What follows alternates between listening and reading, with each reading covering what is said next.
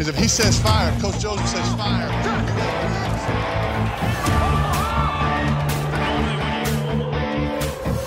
Amigos, sean ustedes bienvenidos a su programa de los Guasamamellos, en donde ustedes pueden conocer todo lo que necesitas de la NFL. Comenzamos.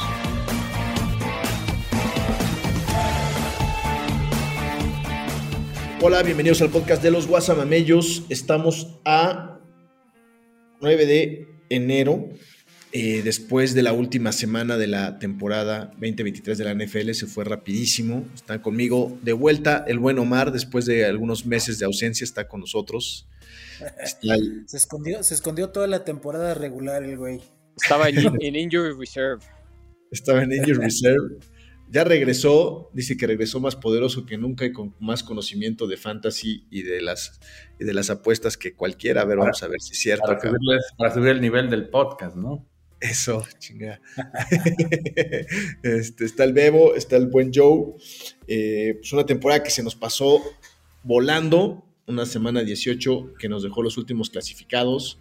Algunos equipos, un par de equipos muy decepcionantes desde mi punto de vista. Por lo menos a mí me decepcionaron un par de equipos eh, que pensé que iban a ser mejor al final de la temporada. Todavía tienen. en algún, alguno está en la postemporada, alguno se quedó fuera. Y bueno, por supuesto, eh, prepararnos para lo que viene en el eh, Super Wild Week, Super Wildcard Weekend, ¿no? Que le dicen eh, los juegos de comodines, seis juegos, descansan dos equipos, los sembrados número uno de cada conferencia. Tenemos seis buenos juegos que empiezan el sábado y terminan el lunes por la noche. El lunes por la noche es la primera vez que hay un juego de comodines. Pusieron el más pinche de todos desde mi punto de vista, pero bueno, ya lo hablaremos. Y también ya, bueno, se dio el Black Monday y Black Tuesday, ¿no? ¿A qué se le llama Black Monday y Black Tuesday? Los coaches que corren inmediatamente terminando la temporada porque su desempeño no fue el que se esperaba para esos eh, días. Eh, ya se ve bien tu línea, Joe, así es de que no creo que haya tema. Creo que era No, grabar. No, no quiero dejar de hacer la observación de la playera del Higgins que estoy viendo apenas. Lo observaste, güey. ¿Qué dice? When it's green, be the Green Reaper. Ah. Kansas City. Esos 13 segundos quedarán por el resto de nuestras vidas grabados. Unos 13 segundos que vas a recordar. Y el Joe trae su Siempre. chamarra de los Bills. A repetir eso, no lo sabemos. ¿Traes tu chamarra de los Bills, Josué? No, pare- es, es- parece de, lo- de Denver más que nada, pero no, es una normal.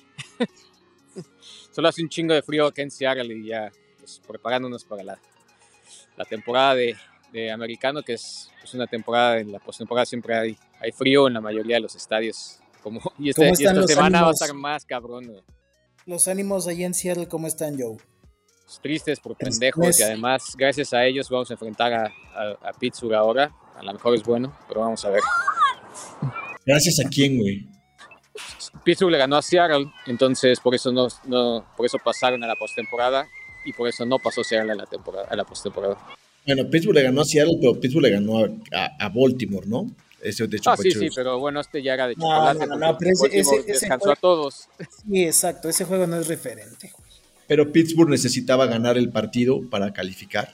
Si no Correcto, fuera. pero el partido difícil era contra Seattle y no porque el de Baltimore fuera más leve, pero Baltimore ya no estaba jugando nada y descansó a todo el mundo.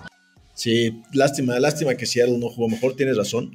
Este, Pittsburgh, pues en lo suyo, Mason Rudolph se ve mejor. Obviamente, pues, no jugaron contra los titulares de, de Baltimore, pero, pero Melson Rudolph, que sea tu, tu coreback titular, no lo sé. Y hoy Tomlin lo ratificó, ¿no? Que seguirán, seguirán jugando con él. Pues está jugando Y- bien, entonces hay que dejarlo, ¿no? Y TJ Watt probablemente fuera, ¿no? Creo que. No, ya, ya no lo declararon fuera para el juego. ¿Para el juego o para la temporada? Para, lo Para que el queda juego. Y esperemos que sea para para la temporada porque va a ser su último juego. Pues sí, seguramente. Seguramente, bueno, Pittsburgh, ese partido, Baltimore no jugó a nada, lo ganó bien Pittsburgh y Pittsburgh, habiendo ganado ese partido, tenía que esperar todavía alguna combinación de resultados que poco a poco se fueron dando, ¿no? Este, dijo terrible lo que creo que vi yo, por lo menos de Jacksonville, ¿no? Que qué decepción de equipo. Varias veces pudieron, pudieron haber avanzado, este, tomado la delantera, eh, muchos errores. Creo que Trevor Lawrence, re- como dicen, tuvo una regresión este año, ¿no? Este, no, no, no se esperaba que fuera mucho más a la alza. Y ahorita causa pues más dudas, ¿no? Que, que certidumbre el hecho de que Trevor Lawrence eh, había, había sido pronosticado como uno de los mejores candidatos que venían del colegial hace tres años. Y Estuvo lesionado después- mucho tiempo, ¿no? También mucho- muchas semanas. Aunque solamente faltó una, o no jugó una, pero estuvo lesionado la gran mayoría. Sí, pero la verdad es que tenía el equipo para, para hacerlo bien, tenía armas, ¿no? Este, su, su ala es muy bueno, sus receptores son muy buenos. Perdió al final a uno de sus receptores, pero, pero creo que varias veces, ¿no? Inclusive no, no me acuerdo en qué juego fue que se dieron varios balazos en el pie hace dos, tres semanas que jugaron en la noche, que llegaron a zona de gol y las, y las dos, tres primeras veces perdieron el balón y la, la- luego acabando la primera mitad este, quiso sacar una jugada de más y, y- y se le acabó el tiempo en lugar de azotar el balón. O sea, una serie de cosas que, que dices, bueno, o sea, ya, ya, ya no eres un coreback novato, creo que ya tendrás que hacerlo de forma diferente. Entonces eso le fue abriendo el camino a, a Pittsburgh, ¿no? Este, esa, esa derrota de, de Jacksonville contra los Titanes de Ya Tennessee. con, ya con esa, cuando Jacksonville perdió, tanto Buffalo como Pittsburgh calificaron. Sí, y Tennessee, que le, fue a gan- que le ganó a, justamente a Jacksonville, y, proba- y probablemente vimos el último partido de Derrick Henry con los Titanes de Tennessee, que jugó bastante bien, Y Y prácticamente se despidió, se despidió al final del partido. y vimos definitivamente el último partido de, Ma- de Mike Bravel, que fue despedido el día de hoy como head coach de Tennessee después de cuatro temporadas ganadoras. Esta le fue muy mal. Este, Tannehill ya no le estaba dado el ancho, tuvieron que jugar con Will Levis, alguna serie, una serie de circunstancias, pero bueno, yo creo que fue una, es una mala decisión de los Titanes, pero también creo que él ya estaba ciclado ahí y creo que va a tener buenas, buenas ofertas fuera, ¿no? Pero eso es parte de lo que nos dejó el final de la, semana con el, con el Black Monday, este fue Black Tuesday, este, Mike Bravel eh, deja a los Titanes de Tennessee. Creo que ganaron nada más cinco o seis juegos durante esta temporada. Y la verdad no se vieron muy competitivos más que los juegos en casa, ¿no? Pero ganaron a Miami y eso también ayudó a que nosotros fuéramos del número 2. le ganaron a Miami. Eh, agradecido ahí con los Titanes. Y luego, creo que fue el sábado por la noche, el partidazo. Bueno, a mí me gustó, bastante entretenido, entre Houston e Indianapolis, tus Colts Higgins. Exacto. Este. Fue buenísimo ese juego, ¿eh? Estuvo bueno el juego. Eh, creo que es Pero los increíble. Colts, los Colts sí la cagaron. O sea, ¿cómo pones al tercer corredor Ah, sí, tal cual. en la, en la jugada de, tu- de la temporada? O sea, Pues mira, yo lo que les cuentas, cuentas que todos van a hacer ese tipo de jugadas. Era la, Pero- la sorpresa. Pero en este momento, que era lo que yo les decía, pues en este momento ya, ya estás jugando un playoff fútbol. Entonces, ya se vale, o sea, se vale, se, se vale arriesgarse. O sea, en cuarta y una, Pero no mames, no, no, no con el tercer corredor. eso, es- eso era mi única, mi única duda, que pudieron ir, ir con Taylor, debieron ir con Taylor, seguramente. Taylor les estuvo corriendo toda la noche, güey. Y era una yarda la que tenía que avanzar. güey. Pero son las decisiones que, o sea, ahorita la criticamos, si fue buena o no, yo creo Pero que si se le sale, valía. estaríamos se valía. Ah, se valía Es que hacerla. no, no estamos No, discutiendo no la, estamos discutiendo la jugada. Estamos discutiendo el personal de la jugada. Ese, es- ese tercer corredor lo acababan de subir en, a mediados de diciembre, creo, del Practice Squad. O sea, Claro, pero, pero a ver, lo que. Lo que- fue, el pedo fue el pase, más que el, más que el, creo que tenía que- tres o cuatro pases, este, recepciones. Pero sí, el pedo fue, pase, fue el pase de Minshew, que estuvo. Entonces le doy 60% al receptor, porque, 60% de responsabilidad al receptor porque le pegó en las manos. güey. Minshew pudo haber lanzado. Pero estaba, tras- estaba trazado el pase, era contrapié. O sea, sí estaba cabrón. Sí, estaba, no estaba, pero cualquier, o sea, sí, no era el pase más fácil, tampoco era el más difícil. Y también creo que si hubiera sido Jonathan Taylor el que hubiera estado ahí, no hubiera estado tan solo. Este, entonces, era, era, era, era cuarta y una. Tenían que lograrla para, para, para seguir en esa serie. Faltaba un minuto. Iban perdiendo por seis puntos o por siete puntos. Y no convirtieron esa, esa, esa cuarta oportunidad. Le regresaron el balón a Houston lo que más me queda a mí de ese partido es eh, CJ Stroud, ¿no? Y cómo como novato tiene ese, ese, Ese control. poise.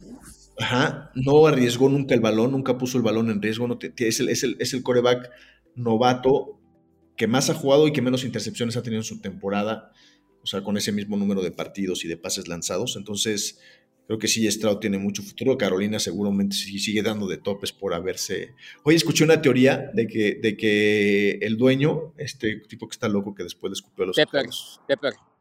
Ajá, le, le, escupió a los aficionados todo esto, que, tomó la decisión porque inventó cenar a, a Bryce Young y pidió un platillo al que todo el mundo había pedido, güey, y que eso le llamó la atención. De, o sea, una estupidez así, si pueden googlearlo, googleen, ¿no? Y pues le costó carísima, ¿no? Esa, esa decisión de que pidió escalopas en lugar del... De la otra teoría era también de que la temporada pasada, igual Houston le ganó a Colts, al, al final creo que también les tocó, y con eso evitó tener el primer pick. Entonces con eso evitó tener la duda pues de, de, Bryce, ¿no? De llevarse a Bryce Young, porque pues era el, era, él era el pick uno ya garantizado. Y en esta... ¿Ustedes creen que Stroud hubiera brillado igual si hubiera jugado en la mierda de equipo no, por supuesto. Carolina? Por supuesto. Ahí por eso hay que darle el beneficio de la duda todavía a Bryce Young. Pero sí creo que, güey, o sea, físicamente Stroud, se lo lleva de calle, güey. Ya vi que aquí está jugando bien en su quinto equipo. ¿Quién era el que habían dicho que en los exámenes de, IQ futbolero era el que había quedado peor? Ah, salió un estudio. Sí. Stroud, o sea, en, ese examen que es el S2, que es un S2 cognitivo, así se llama, que, es nada más, pues te hace decidir en manera inmediata tu segunda opción. O sea, tienes clara cuál es tu, primera, tu primer target, pero te lo bloquean para que reaccione rápido para tu segunda opción y es donde él se bloqueó. O sea, traes los lentes virtuales y él, se bloqueó totalmente. Sacó 18 de 100, son 18%. O sea, lo que dicen los expertos GMs era que muchos que han sacado las mejores calificaciones en la y, son drafteados puede, pueden salir buenos o no. O sea, eso ya no lo saben, pero pueden salir o no pero los que salen bajos es imposible que salgan buenos. Entonces, por eso ya era, desde ese momento era una red flag para todos los gemes y por eso lo bajaron de, pues de, pues hacia, Sí, pues salió en, salió en, tercera, en tercera ronda, ¿no? Primero agarraron al defensivo y luego agarraron a Stroud. Digo, eran consecutivas. No ¿Fueron consecutivas? Esos globos, Mira, son, son mis efectos especiales. Y por ahí escuchaba también el día de hoy que, ah, que probablemente esa noticia de ese examen, no, no, sé por qué está fallando ahora, esa noticia de ese examen específicamente, eh, la dijeron, seguramente la sacó Houston para que Carolina no, los, no se lo seleccionara y, Houston quedarse con... Bueno, ya, quién sabe qué te sean, pero la verdad es que bien por los Tejanos, yo creo que de Miko Ryans le va a ganar el Head Coach of the Year a Kevin Stefanski, porque es la primera vez. a lo mejor hasta el novato del año se llevan ahí con CJ, ¿no? ¿Le va a ganar el head coach del año a Stefanski por el resultado del sábado o qué? No, porque, porque ese premio se da nada más por lo que pasa en la temporada regular. ya acabó todo eso. Creo que se lo merece más Stefanski, sinceramente, porque. porque no estoy de acuerdo. Porque pues, creo que se lo lleva Demico Ryans. Yo, yo, les digo mi razón, porque o sea, jugar con cinco corebacks en una temporada es más difícil, aunque lo que hizo Demico Ryans es siendo coreback, siendo head coach novato, con coreback novato, y ganar la división, que la verdad es que fue más que la perdió Jacksonville que a que la ganaran ellos, pero, pero bueno, total, al final de cuentas la, la ganaron. Este. Y además llevarlos de tres ganados de la temporada anterior a ganar la división, o sea, esa comparación tan abismal que existe. Esa es la otra cuestión. Se esperaba tres ganados de una temporada hacia la otra. Se esperaba que y, el, pronóstico de Houston para esta temporada era que iba a ser el peor equipo de la NFL y pues para nada, ¿no? Los tiene en los playoffs. Yo no sé, yo creo que, yo creo que, no sé, hacer jugar a cuatro corebacks diferentes me parece que es, que es un gran mérito. Los dos se lo merecen, estoy de acuerdo que los dos se lo pueden merecer. Habiendo pedido, habiendo pedido a Nick Chubb, habiendo pedido cuatro corebacks, habiendo pedido tu línea ofensiva prácticamente. Este, pero bueno, cualquiera de los dos que se lo lleve, bien. Creo que, creo que Demico tiene esos méritos. Y aparte, este, Stefanski lo ganó hace dos, tres años, ¿no? Entonces es difícil que se lo vuelvan a dar tan, rápido. Entonces, este, bien por Houston, buen partido. Creo que los Colts se tienen que quedar con un buen sabor de boca, ¿no? Si bien esa jugada fue, pues, fue obviamente completamente un, un trago amargo, creo que se ve que Staken es un coach que los puede llevar al siguiente nivel, mucho mejor que Reich, tiene idea, cortó jugadores porque no, porque no encajaban con su filosofía, que decía son jugadores buenos, a la mera hora los cortó, está bien, lo que tiene que sanear ese, ese vestidor, lo hizo, creo que los jugadores se la compraron y creo que con Anthony Richardson la próxima semana, la próxima temporada, perdón, este, si está sano, creo que, creo que lo podrían hacer, hacer bien los Colts.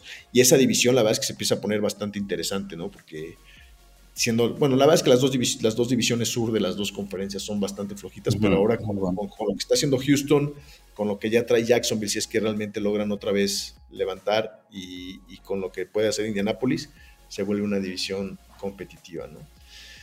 Y luego, este, pues creo que el otro juego importante, los juegos del domingo a mediodía, creo que ya ninguno definía absolutamente nada. Este, sí, los, los Packers tenían que ganar. ¿O se ah, los Packers tenían que ganarle a los... A los Osos. A los Osos de Chicago, ¿no? Y los Osos debían ganar para hacer la reivindicación de Fields y ganarse tal vez su, su extensión de contrato, ¿no? Y que no lo sí, quitar la duda de si se van a ir por el güey este de pues Seguramente no, yo, creo, yo creo que se van a quedar con Fields. No sé si Everflux también va a quedarse, pero yo creo que sí. Creo que, creo, que, creo que lo rescatable es que Green Bay, o sea, bueno, es que Jordan Love da dos buenas y una mala, y luego no, luego dos malas y una buena, no lo sé.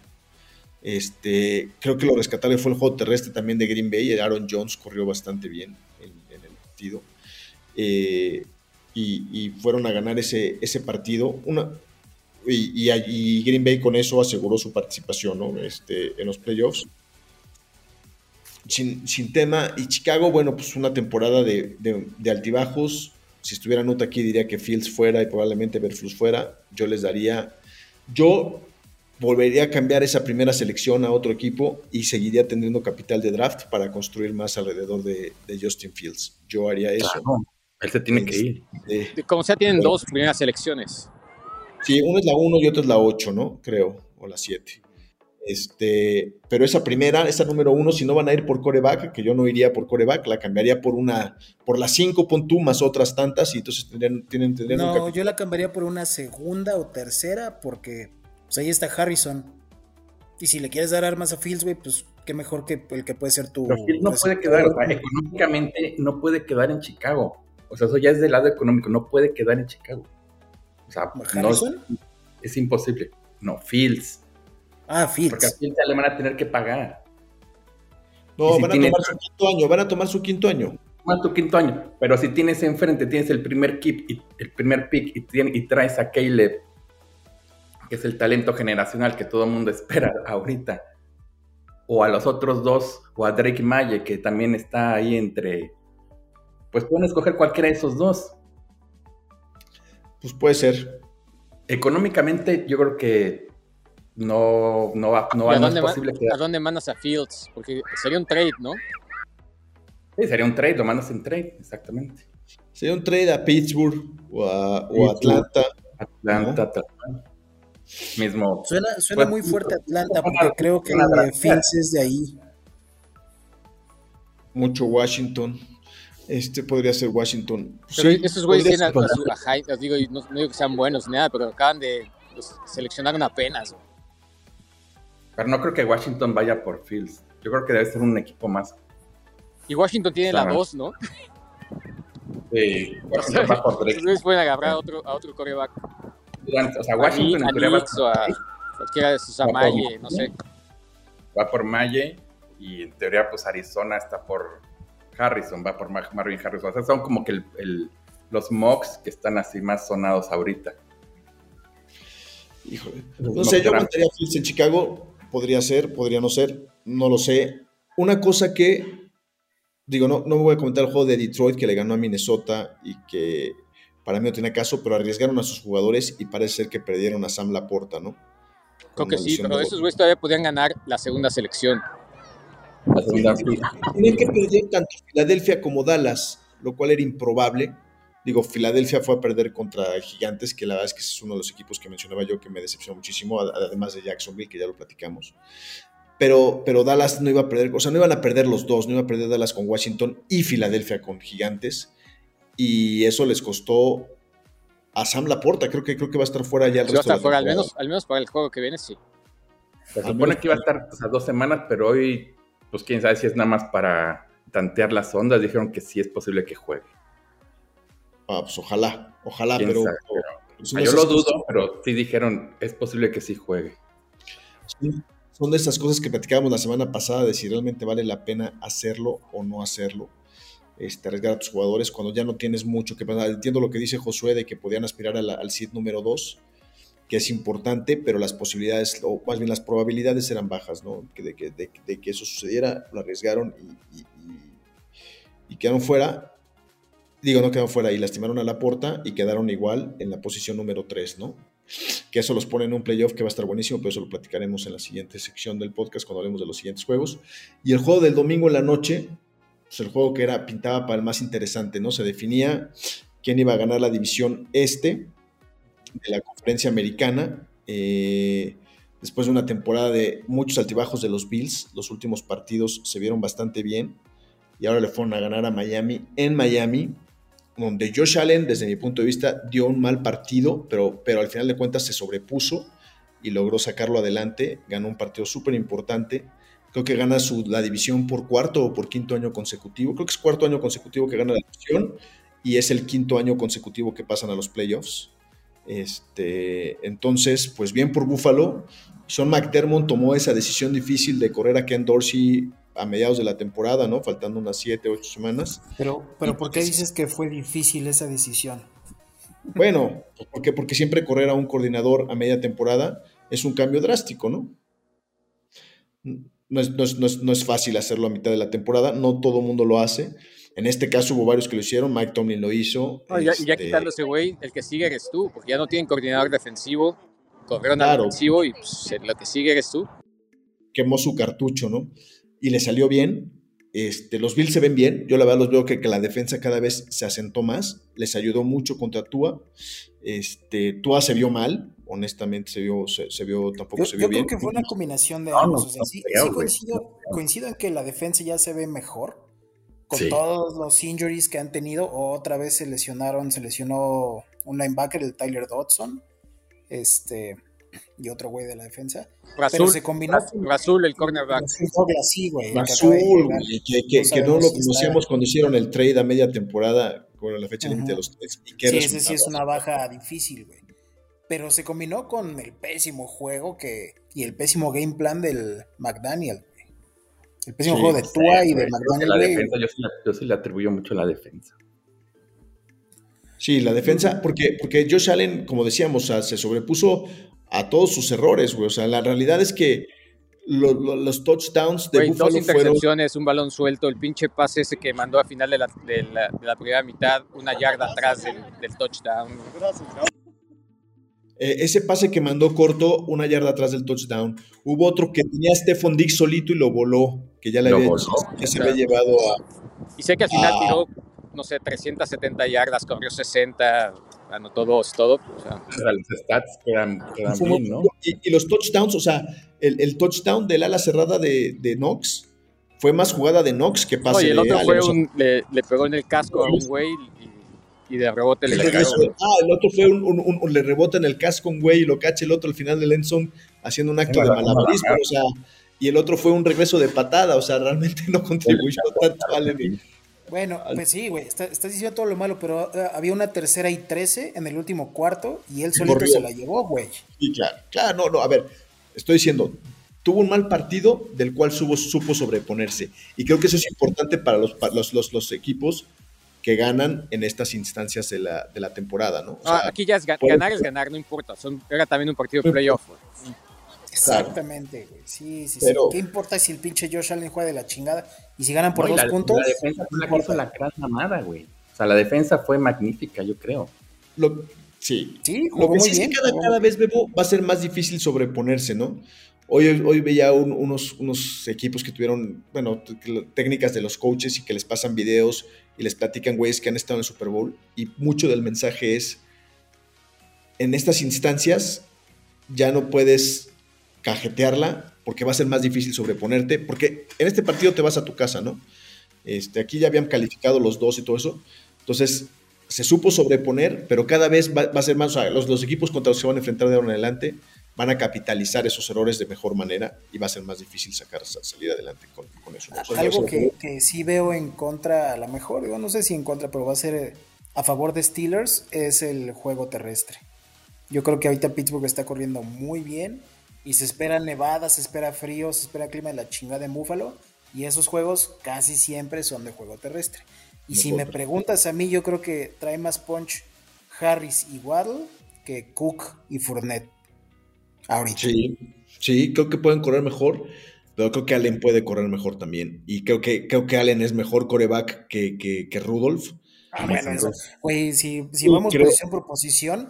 Decir Mahomes Entonces el mejor equipo, digo, dices, creo que es el partido con más, más diferencia en el, en el spread, ¿no? en el spread. Entonces, este está en 12, que yo creo que sí fueron muchos, pero pues ojalá y saquen eso y más. Sí, pero, yo, creo que es, pues, yo creo que es el partido definitivamente más desbalanceado. Pero bueno, con eso cerramos lo que fue la, semana 18, ¿no? Los partidos más relevantes. Voy a hacer un recap de cómo quedaron los equipos por división y quién calificó. Este, y, entramos a los, bueno, lo que fue el Black, el Black Monday. Joe, Joe, si puede, se va a unir con nosotros en un ratito más. Eh, eh, y entramos a, los juegos de comodín. Pero mira, eh, en la conferencia nacional, como ya se esperaba, bueno, San Francisco perdió su partido contra los Rams, los Rams bastante bien, con Carson Wentz, que yo no sabía que ya lo habían contratado, no, no, no sabía ni que estaban en el roster de los Rams. Este, califican como sembrado número uno, Califica Dallas como sembrado número 2. Por ahí me tiraban de a loco este, cuando decía yo que Dallas podía tener el sembrado número 2. Creo que porque se lo estaban dando a San Francisco y Filadelfia se veía muy fuerte, pero finalmente San Francisco queda en el número 1. Dallas en el sembrado número 2. Detroit en el sembrado número 3. Y Tampa Bay en el sembrado número 4, ¿no? Que creo que es el. Creo que es el, el, patito feo. Patito feo, Tampa. Eh, bueno, con, Baker, con Baker con más de 4.000 yardas. Sí, la verdad es que Baker yo creo que se ganó un contrato, yo creo que va a estar en el orden de los, 20 y los 30 millones de dólares, no creo que le vayan a pagar más. Y creo que tiene que dar dos o tres temporadas, ¿no? La, experiencia de Baker es un poco así, ¿no? Es un poco eso. Ojalá y ojalá ya, ya se haya estabilizado, ojalá haya madurado. Y, Vamos a ver qué pasa con los receptores, porque también Mike Evans se convierte en agente libre, quién sabe si, lo, si se quede o, o que era billetes, ¿no? ¿Quién sabe? Yo, creo que sí se va a quedar si le arreglan un buen deal con Mayfield, porque aparentemente se, se, conectaron muy bien. Y de hecho, güey, pues se conectaron súper bien. Evans, 12 touchdowns y mil y tantas yardas. Que Evans quiere quedarse ahí. Creo que Baker, creo que Baker, si ya maduró y logras atravesarse bien, puede ser un coreback consistente. No creo que vaya a ser un coreback que vaya a ganar Super Bowls, pero creo que puede tener a los bucaneros, sobre todo en esa división que es una división bastante, bastante flojita. Entonces, esos son los cuatro sembrados, este, San Francisco, Dallas, Detroit y Tampa Bay. Los comodines, queda los Rams, eh, que van a visitar a Detroit, que juega sobre todo vamos a hablar de él. También queda eh, Filadelfia, ¿no? De manera, de manera increíble la caída de las, de las Águilas de Filadelfia, pero son el sembrado número 5.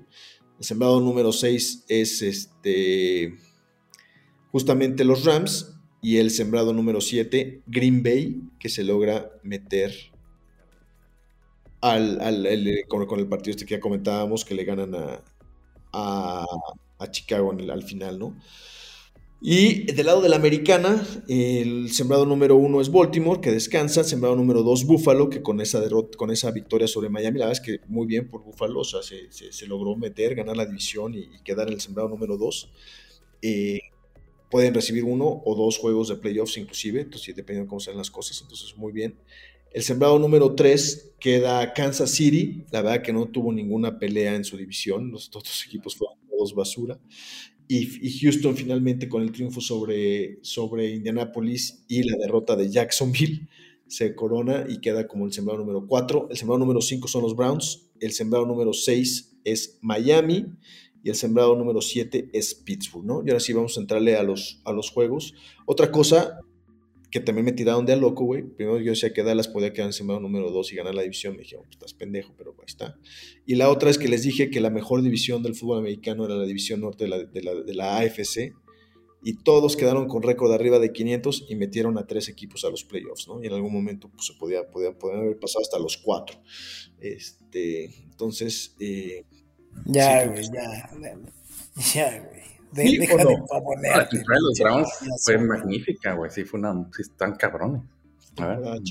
bueno, vamos a entrarle porque, porque nos da varios juegos súper interesantes, ¿no? Le entramos primero por los de la Nacional, el, el Stafford Bowl, ¿no?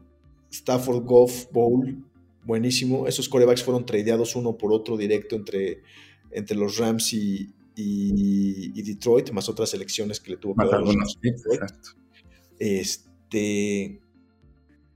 Hijo, la visita de Matthew Stafford a Detroit, creo que lo van a ovacionar. Porque Stafford se fue muy bien. Al entrar al estadio, sí. Ya después, vi por ahí que ya tienen la leyenda de Feed Me Number 9 en Detroit. Además es, alguien muy querido, ¿no? Al fin de todo, por todo. Vale la pena remarcar la temporada de Puka Nakua, ¿no? Que, fue el mejor, es el mejor receptor novato. Podría ser el Offensive Rookie of the Year. Sí, pues le ganó a Justin Jefferson y a Megatron, a... O sea, ha tenido, la mejor, ha tenido la mejor temporada en cantidad de recepciones. el 2, no me acuerdo quién era el 2. El 3 creo que era, el 3 es Justin el 4 era Chase. El número 2 no recuerdo ahorita quién era, quién, a quién le ganó. ¿Pero hablas de recepciones o de yardas? Las dos. De, yardas, de, yardas. Es que ganó los dos. Ganó los dos, o sea, tiene el número uno ya. Como, de yardas. Pero como receptor novato ya es el, que tiene más yardas y el que tiene más recepciones. Entonces, este, ¿qué piensan de ese juego? Vamos, vamos a hacer picks de, de todos los juegos de comodines.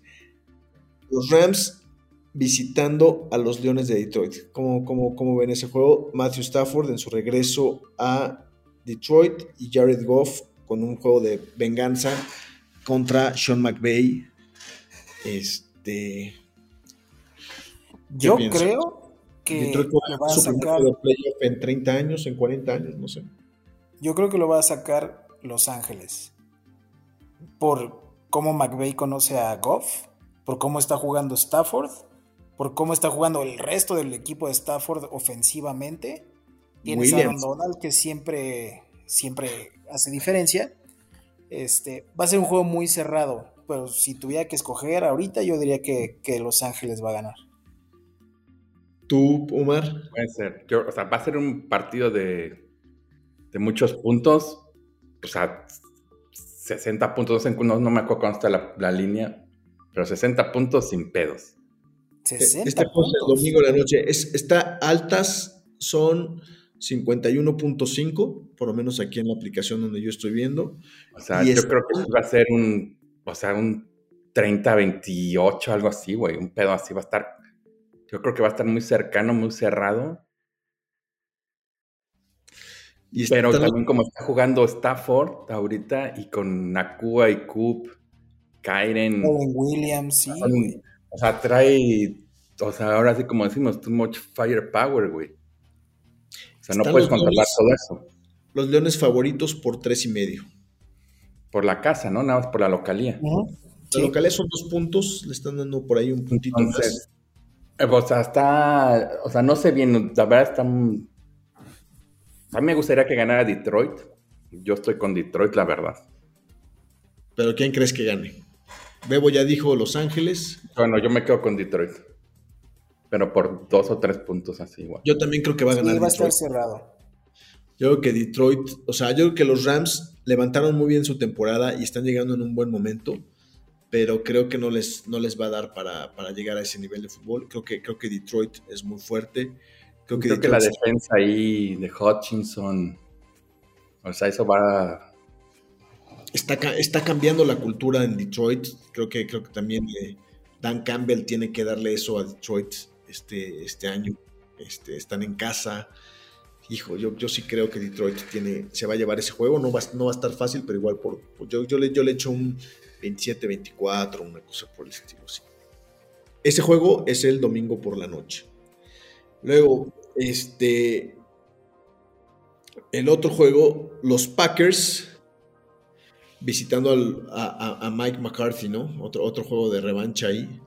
Este, McCarthy, que, que, fue entrenador en jefe de los de Green Bay, que ahora está con Dallas. Este, pues ahí los vaqueros están como favoritos por 7 puntos y medio, más de un touchdown. Y el over y under están por eh, los 49.5 puntos aquí en la aplicación donde estoy yo. Entonces yo ahí, bueno, no sé, ustedes díganme cómo, cómo ven ese juego. Yo creo que la defensiva de Dallas es... Yo digo, obviamente, pues por, por odio a, los vaqueros, me gustaría que ganara Green Bay. Pero no veo cómo puedan detener a CD Lamb. Ese cabrón puede ganar solito cualquier partido, güey. Entonces, ofensivamente en general yo veo más fuerte a Green Bay. Pero como equipo yo creo que Dallas va a sacar el juego. ¿Tú, Yo sinceramente no veo el mejor coreback de la nacional. Se llama Dak Prescott. Está impresionante ahorita. Y el mejor receptor es CD Lamb. Y es de los que. y, por qué es el mejor receptor CD Lamb? Porque recibe los pases de Dak. Yo a Dallas lo veo muy cabrón. O sea, Dallas está impresionante. Va a ganar muy fácil ahorita. O sea, va a ser juego de niños. Y pues ya está muy sencillo ese el juego. No veo cómo le pueda competir Green Bay. O sea, ¿tú sí crees que sacan un spread de 10 puntos? O sea, la pregunta solo es, o sea, Dallas contra el único que puede competir es contra San Francisco. Sí, yo creo que, yo creo que, yo creo que Dallas, a ver, lo único que los demás no importan. A mí lo, lo, lo único que me preocupa un poco de Dallas, pero un poco, es el juego terrestre. No están pudiendo correr bien el balón, pero creo, no creo que lo van a necesitar contra Green Bay. Creo que la defensiva de, Green de Dallas va a estar sobre este, Jordan Love. Eh, creo que, la ofensiva de Dallas va a dar suficientes puntos ¿no? este, para, estar arriba. Yo creo que inclusive Dallas puede llegar a cubrir esos siete y medio este, sin tema. Y... están motivados, o sea, están motivados. Todo el equipo está súper motivado, los dos. Ese tándem. Sí, está en, sí, de nadie, los ha podido parar. En su punto, está justo en su punto. Y cuando están así, o sea, son situaciones luego súper difíciles de alcanzar en química y eso, y se está dando. Entonces, sí. hay que tener cuidado con esos güeyes. O sea, sí pueden, o sea, sí pueden, o sea, sí pueden llegar a... Que, yo creo que va a ser un juego de bajas, pero yo creo que sí va a ser un poquito más one-sided hacia Dallas. Yo creo que va a ser como un 27-13, algo así. Ok. Entonces todos estamos con Dallas en ese. Yo, también no, le veo, no le veo mayor tema. El otro juego es el de lunes por la noche, y, es el de, y es el de Filadelfia visitando a Tampa Bay. Este, los únicos visitantes que están como favoritos son justamente los sembrados número 5, que van contra los campeones divisionales de las divisiones más flojitas, ¿no? que son Houston y, Tampa en este caso. Este, Filadelfia está favorito por 3 puntos, por 3 y medio, en el juego en Tampa, que es el lunes por la noche. Y las altas y bajas están en... Déjenme ver, aquí por aquí lo tengo. Ah, no, están 2.5 favorito Filadelfia y está el 44 el under y el, el, over y el under, ¿no? Over under 44. Este, yo este creo que lo va a ganar Tampa, cabrón. No mames. Bueno. Sí. Creo que Filadelfia está en el hoyo, güey. Es más, Siriani, Siriani está en el hot seat hoy. No puedes correr a Siriani, güey, solo por. No mames. Eso sería una barbaridad, güey. Si corrieron a Pederson después de que ganó el Super Bowl. Este güey llegó al Super Bowl. A Doc, a Doc Peterson lo corrieron en Filadelfia dos años después de que ganó el Super Bowl. Y ganó el Super Bowl. Este güey no lo ganó, lo perdió. Y su equipo está totalmente desangelado, güey, con pedos de vestidor. Es que ese es el problema, no, es que sea, no es que sea un mal equipo, porque el, equipo sigue siendo bueno, güey, el coach sigue siendo bueno, solo que pues traen ahí sus pedos extra cancha, pero pues ahí, sí, obviamente el coach los tiene que arreglar, porque es parte del claro, del head coach. Pero, güey, pues también los jugadores tienen que poner de su parte, güey. El AJ Brown es una diva, este, también tienes al Jason Kelsey, que también es otra diva. Hoy no sé qué pinche linero también salió a, decir, no, estamos en el hoyo y la chingada. Güey, eso se queda en. O sea, la ropa sucia se lava en casa, güey. Y todo este expuesto. está en un mal momento, ¿no? Nada más. Es un mal momento en el peor momento, definitivamente, güey. Pero de eso pues a que los corran y, que sean un equipo y que Jalen Hurts sea un bust, no, está muy lejos de eso. Yo creo que, sí, ahora sí que como en la película de Any Given Sunday, güey, si se curan como equipo, güey, no debe de ser ningún problema Tampa. Exacto. Deben ganar. claro, a ver, son mejor equipo. Creo que la localidad de Tampa, pero creo que hoy, no sé también si vieron la lesión de Hertz. Sí, pero, pero, solo se dislocó el dedo. Él mismo se lo acomodó, creo, ¿no? Solo fue dislocación y ya se lo acomodó y cero, no hay tema. Ya no hay tema ahí. No tiene problema, yo que igual, no tiene problema en ganar. Y pues la, historia de, este Cenicienta de Tampa, pues ya terminó. O sea, bueno, no, tan Cenicienta, se lo mereció llegar, pero no tiene las capacidades para tumbar a, las águilas pedorras, güey. Por más que me, a mí no me, no me caen bien, pero pues, no tiene cómo ganarles. Sí, yo, también creo que Filadelfia gana aquí. Un equipo de Super Bowl. Este, sí, bueno, yo, yo esa me la voy a jugar. Voy a decir, voy a decir que de Tampa Bay se va a echar a las Águilas. Este, y creo que Baker se va a ganar ahí su contratillo. Y creo que en Filadelfia pues va a haber, tener que haber algunos cambios el próximo año. No de head coach, pues sí creo que va a estar en el hot seat, pero de cómo están manejando el equipo para evitar este tipo de fricciones que estamos platicando ahorita, que son innecesarias para un equipo que tiene un buen equipo, que viene de jugar el Super Bowl y que tendrá que estar mucho más fuerte y mucho más eh, encarregado, sobre todo cuando empezaron la temporada, creo que 11-1, ¿no? Y ganaron y perdieron cuatro de sus últimos cinco partidos, ¿no? Entonces, este, eh, creo que la caída ahí de Filadelfia se podría, gracias, a, que, a que hayan hecho buen colchón al principio, calificaron como sembrado número dos, pero la situación del final de la temporada se parece un poco a lo que, lo que estuvo pasando con Jacksonville también, de que se vinieron abajo. Pues, eh, la caída de las Águilas es más pronunciada, güey, sin duda, que la de Jacksonville. Bueno, entonces, cerrando con los juegos de comodines de la Nacional, todos escogimos a Dallas. Eh, Omar y yo fuimos con Detroit, el Bebo fue con, los Rams. Eh, ustedes dos, Omar y Bebo, fueron con Filadelfia. Yo voy con Tampa Bay. Vámonos a, los juegos de la americana, ¿no? El, el, juego, el primer juego de todos los comodines es el de Cleveland, visitando a Houston. Es el otro visitante que tiene dos y medio de ventaja, con un over-under de. Ahora les digo. Es de como 44, ¿no? Sí, Está cargando mi teléfono, ni estoy viendo. Ahora te digo, ahora te digo, ahora te digo.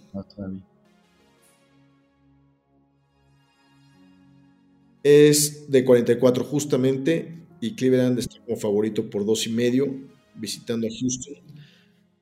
Y pues aquí la novedad contra la experiencia sería el partido, ¿no? Este, sí, contra... Yo creo que el coreback más joven contra el coreback más viejo de la liga. Ambos extremos. ese sería Aaron Rodgers, pero no está jugando, entonces sí, creo que activo es este Joe Flaco.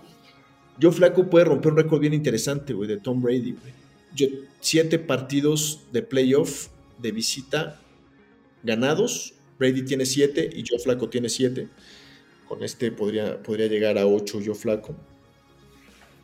Este, ¿Cómo ven el juego ustedes? Pues mira, a ver, yo. Ay, tenemos una apuesta pendiente tú y yo, por cierto.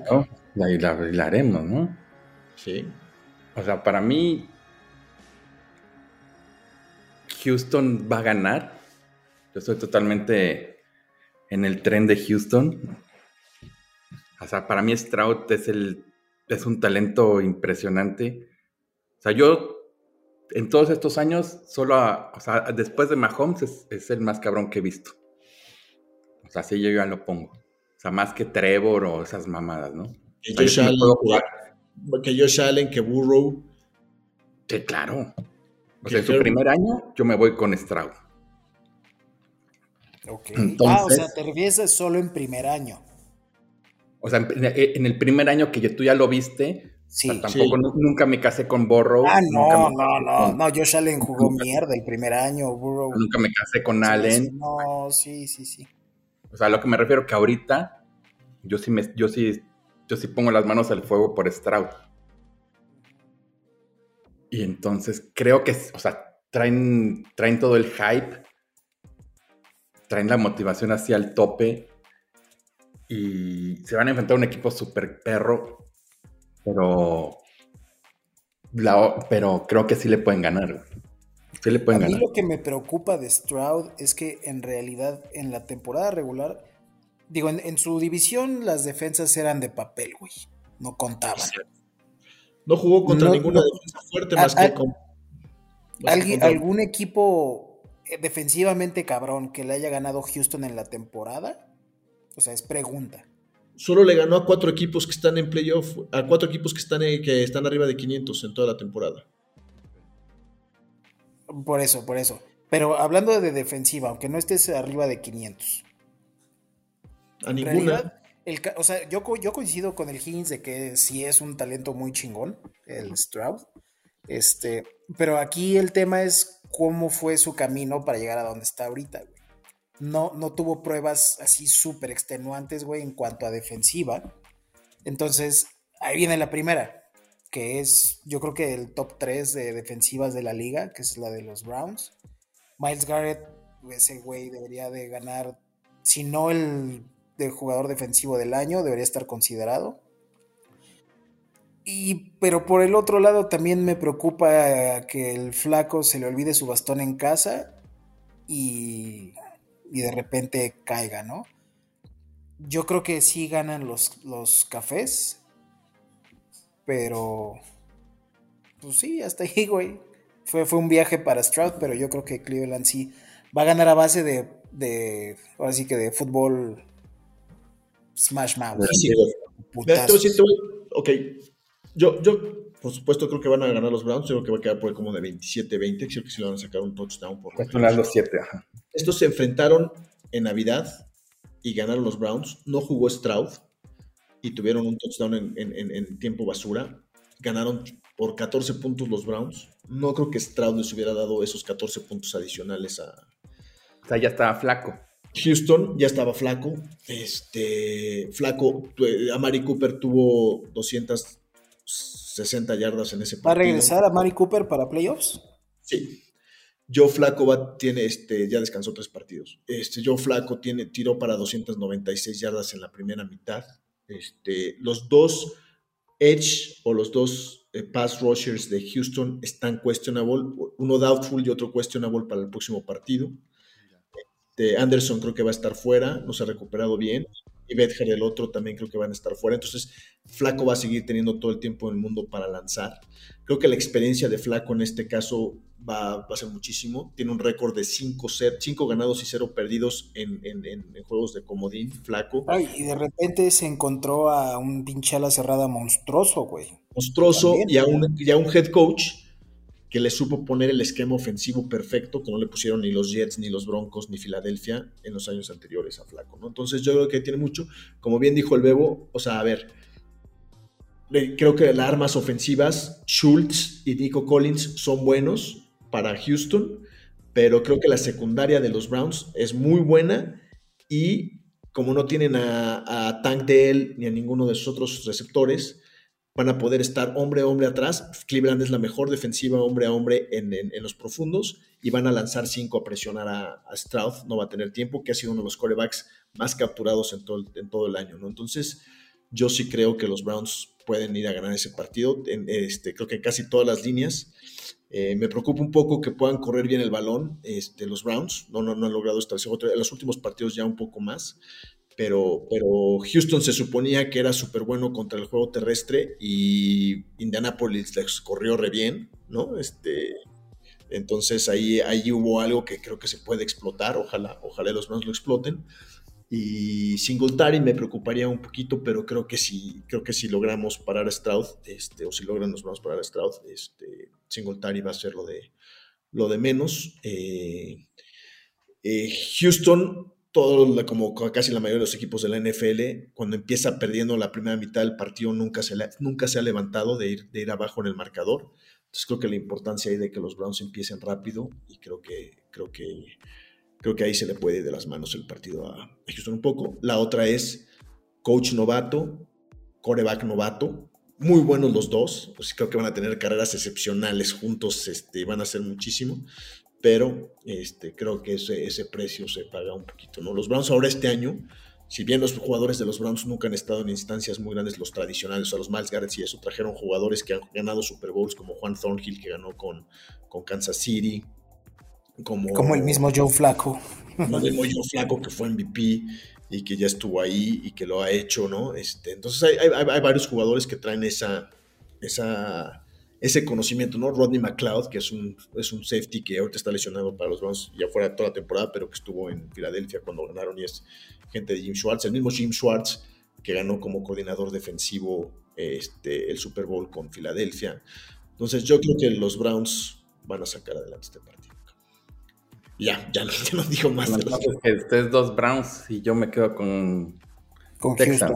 Con, Houston. Luego, Miami visitando a los Chiefs en una posible nevadota. Está favorito los jefes por 3.5 y un over-under de 44.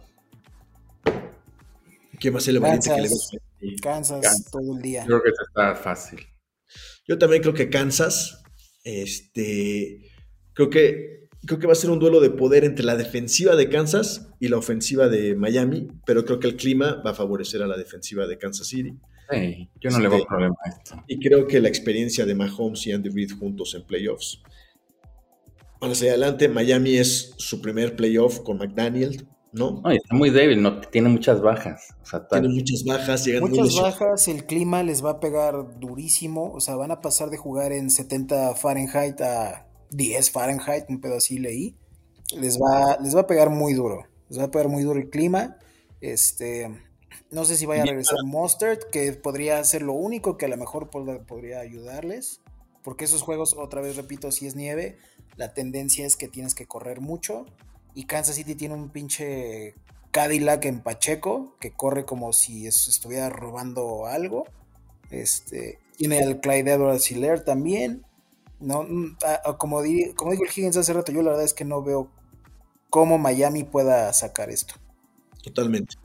Yo estoy, yo estoy de acuerdo con eso. Este, creo que Kansas eh, lo va a sacar y, aguas con Kansas, ¿no? O sea, la verdad es que por más mala no los dejen, no los dejen vivir. Yo a mí lo que me interesa ver de Kansas en estos A lo que no debieron de haber dejado de vivir era Bills, güey. No, pero pues, también son los que no debieron de haber sí. Y a mí lo que me interesa muertos, ¿para que los dejas vivir? A mí lo que más me interesa ver de Kansas es ver si realmente pueden ganar un juego de playoff fuera de casa. ¿No? Y eso va a ser en la segunda. Pues todo indica que tiene que jugar su primer juego de playoffs fuera de casa. Bueno, no, no su primero. Ya jugado más, más bien ver si puede ganar el primero. Exacto. Que sería contra Bills, ¿no? Sí. O contra Baltimore, depende. Si todo se alinea como tal, tendría que ser Cleveland en Baltimore y Kansas en Buffalo. Kansas en, Buffalo, exactamente. Que sería un juegazo. Este. Los dos. Y sí, ya, ya a estas alturas ya todo va a estar muy chingón. Pero, o sea, ya cuando se arman también ese Cleveland en Baltimore, como es divisional, también ahí. O sea, sí, se puede van a en la nariz bien duro, güey. y yo flaco, güey, en Baltimore. Este, pero bueno. ese, creo que está en, para, para llegar o, para ganar el Super Bowl, está como en, que en 2800 está, está Cleveland, güey. O sea, sí, sí, sí lo puedes agarrar, güey. Métele 100 pesitos, Fat. Pues no, no, nos adelantemos, pero sí, sí, sí se ve, sí se ve probable esa. Si te alinean, o sea, si te ponen a Baltimore, a Baltimore le puedes ganar, güey. Sí, fácil. Ya le ganaron una vez este año, ¿no? O te digo, o sea, es más fácil que le ganen a ellos a que le ganen a, a, Búfalo. A Búfalo en Búfalo. Sí, no, no, no, ahí no, está más difícil. Serían partidos muy difíciles, pero, pero bueno, y el último es justamente Pittsburgh visitando a Buffalo, que ya lo comentábamos, es el que mayor spread tiene. Buffalo es favorito por casi 13 puntos, ¿no? Por gracias. Este, por 12.5 puntos, eh, con un over-under de... Está como en 38, güey. Muy pocos puntos porque se pronostica igual el clima muy feo y, güey, no, no veo cómo Mason Rudolph a más de 150 yardas, güey. 35.5. Este... 35.5, güey, es muy poco. Sí. Mira, yo creo, y lo he dicho todo el año, que Pittsburgh es el patito feo de esta pretemporada, de esta postemporada, perdón. Eh, pero, hijo, mano, qué, difícil descontar estos cabrones, güey. Tienen más vidas que una cucaracha, estos güeyes, güey. Entonces, este, Han llegado por muchas combinaciones, güey. Me caen bien los corredores, güey, pero Shitburg en, general me caga. Sí, a mí más o menos también.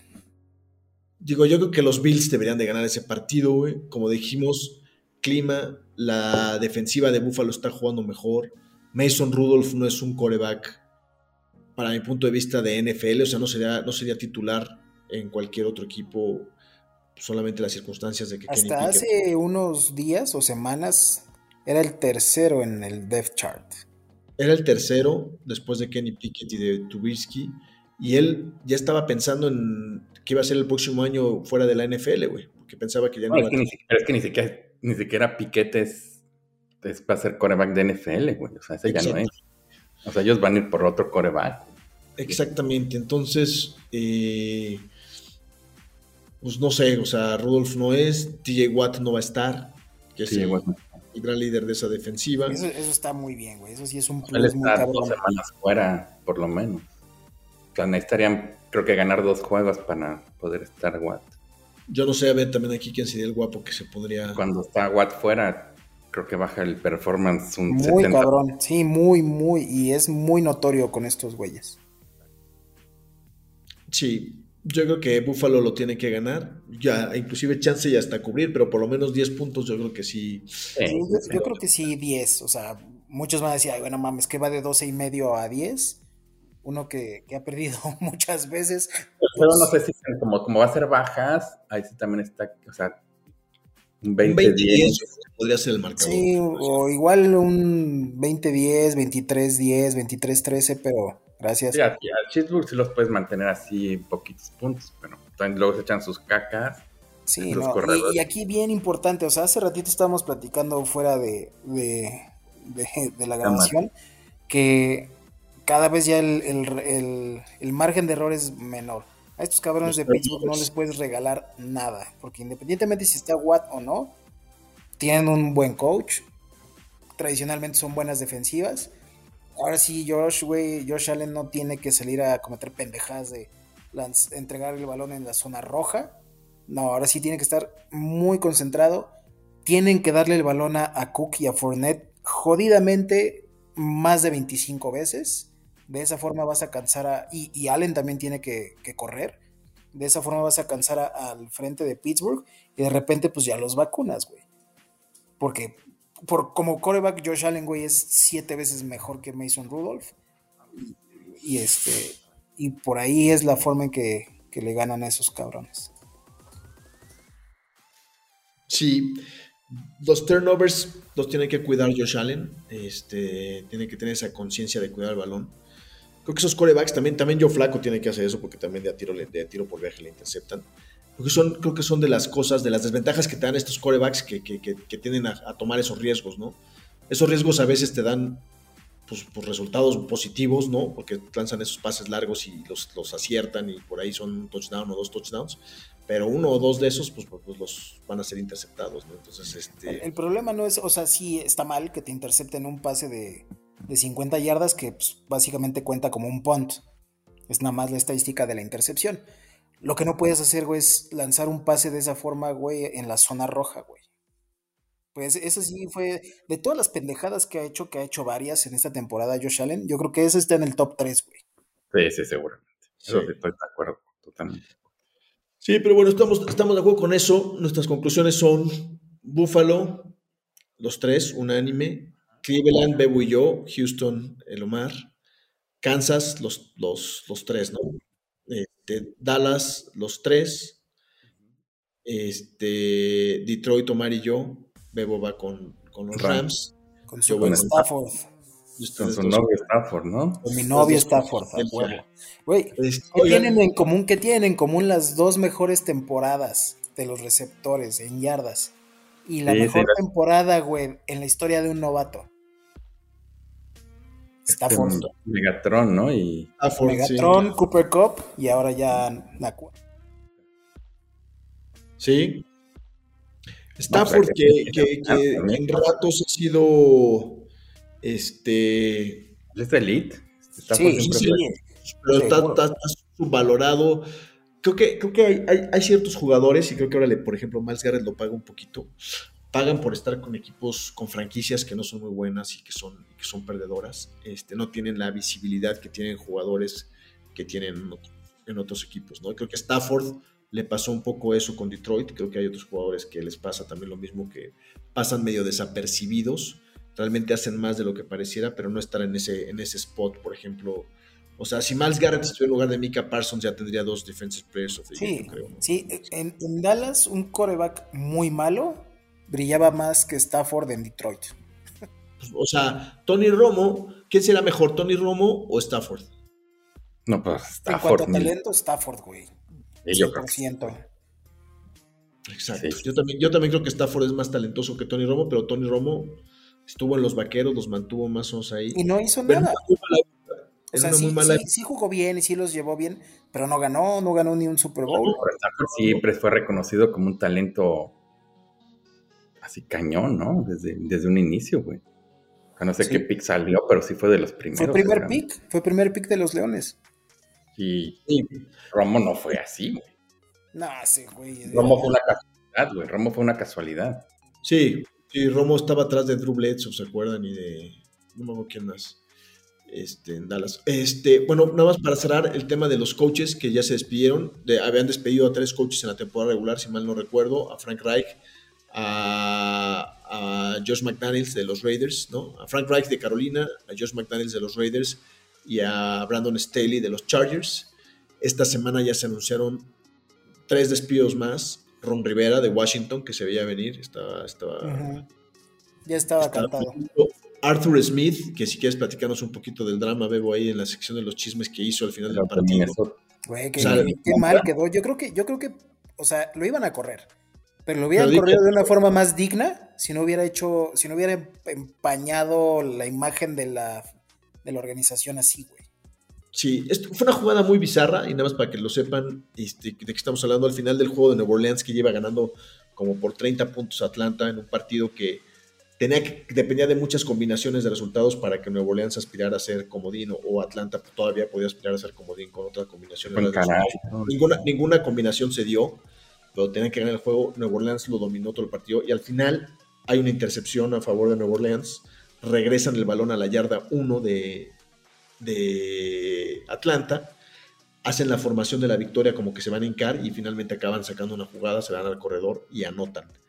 Eh, con esa jugada acaba el partido. Eh, Arthur Smith, el, head coach de Atlanta, se vuelve loco y va y le reclama a Dennis Allen, que es el head coach de Nueva Orleans. El head coach de Nueva Orleans trata de disculparse, fue algo muy raro. Después James Winston dice, yo si, si con alguien me tengo que disculpar es con mi head coach, o sea, con Dennis Allen, porque él no mandó la jugada, la jugada era la, la, rodilla a tierra, pero nosotros decidimos por una cuestión del jugador, creo que por un bono o algo así del corredor, que anotara, y, le dieron el balón y anotó y, se ganó su bono. Es una jugada muy bizarra que termina muy mal y a las 12, o sea, terminando ese día, a las 12 con un minuto, se anuncia el despido de, Arthur Smith, que ya se veía venir, que era un desperdicio de una ofensiva que tiene a Villan Robinson, a, Kyle Pitts, a, Drake, London. Sí, el Desmond Reader sí no es la solución, definitivamente sí tienen que buscar algo ahí.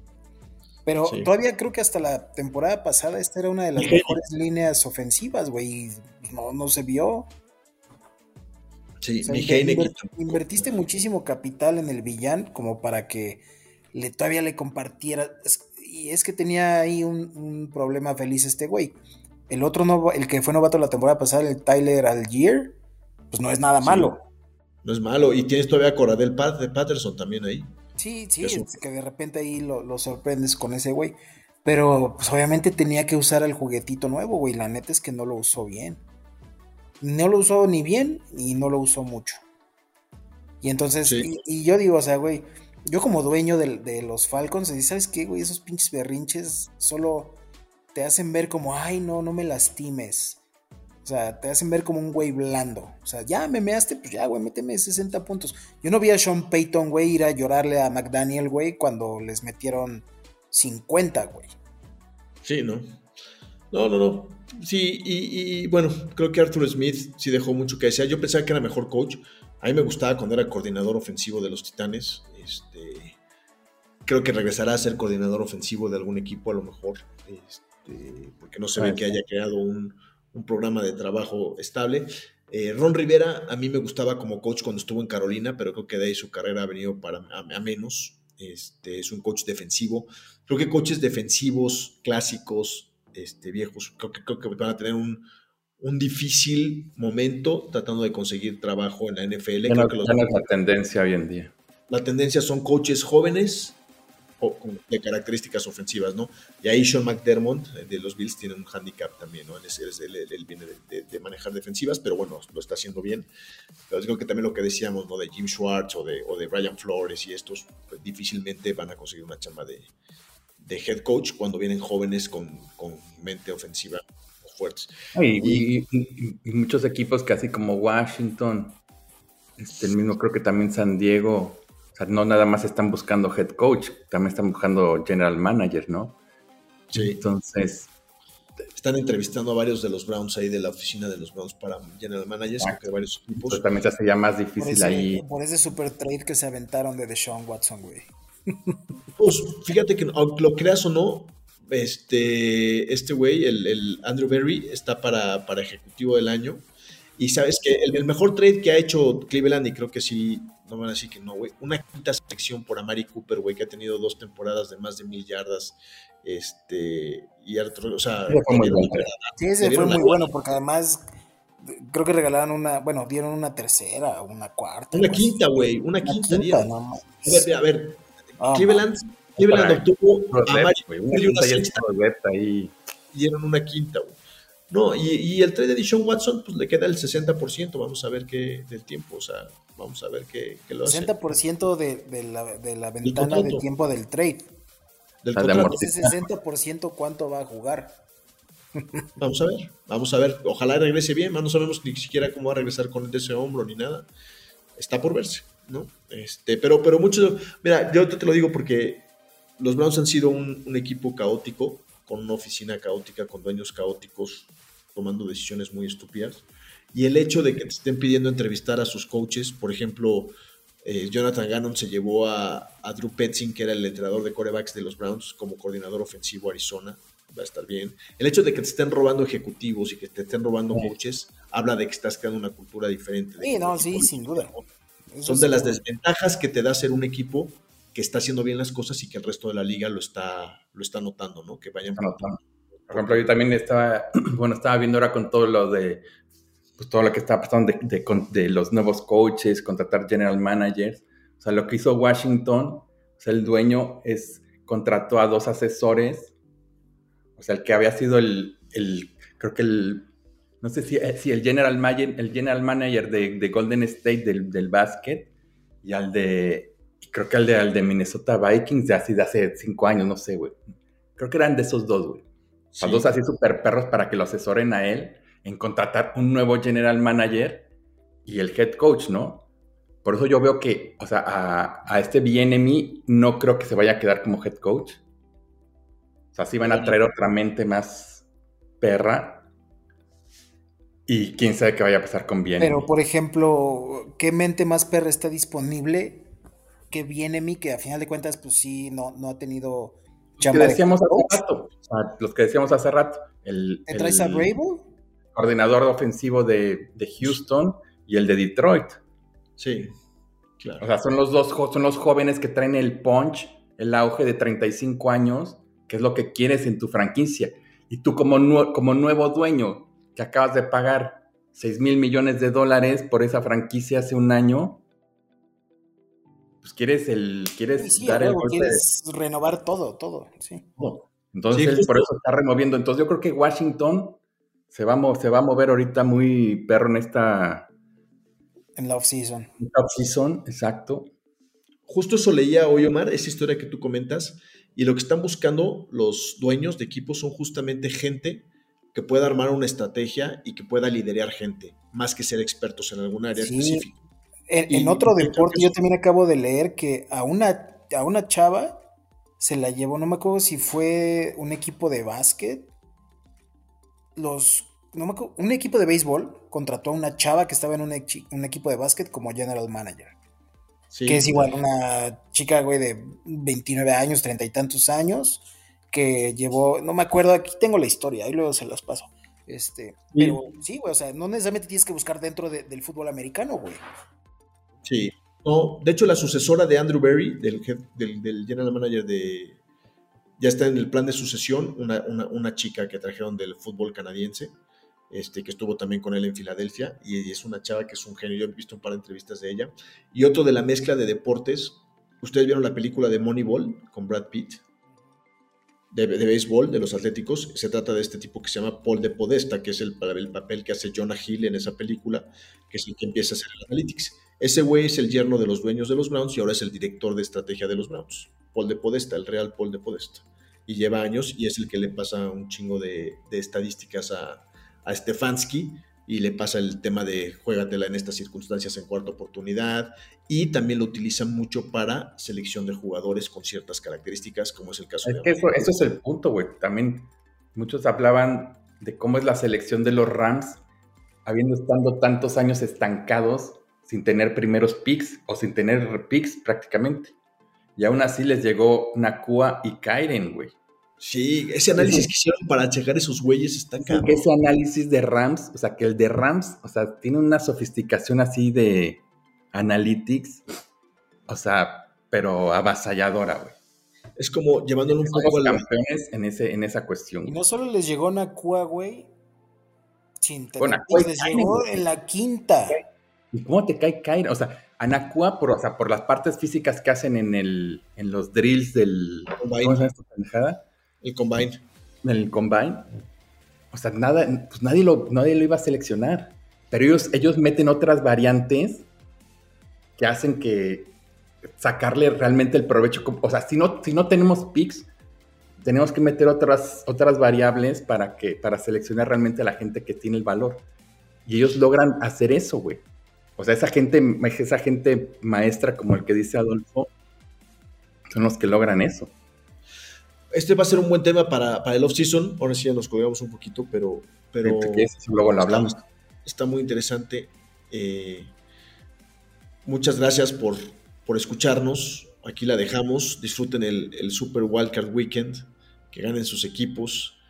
Este, menos Pittsburgh. No, no es cierto. Coincido, coincido. Eh, y. Escribo. Houston tampoco. Omar, bienvenido de regreso, güey. Este, bueno, que, bueno que te reincorporas al podcast de los Guasamamellos. Te cuenten que nos pueden escuchar en. Nos pueden ver en YouTube, escucharnos en Spotify, en Apple, en Amazon o donde quiera que consuman sus podcasts. Muchas gracias y disfrutemos este, lo que queda de la temporada regular. Hasta luego. Bye.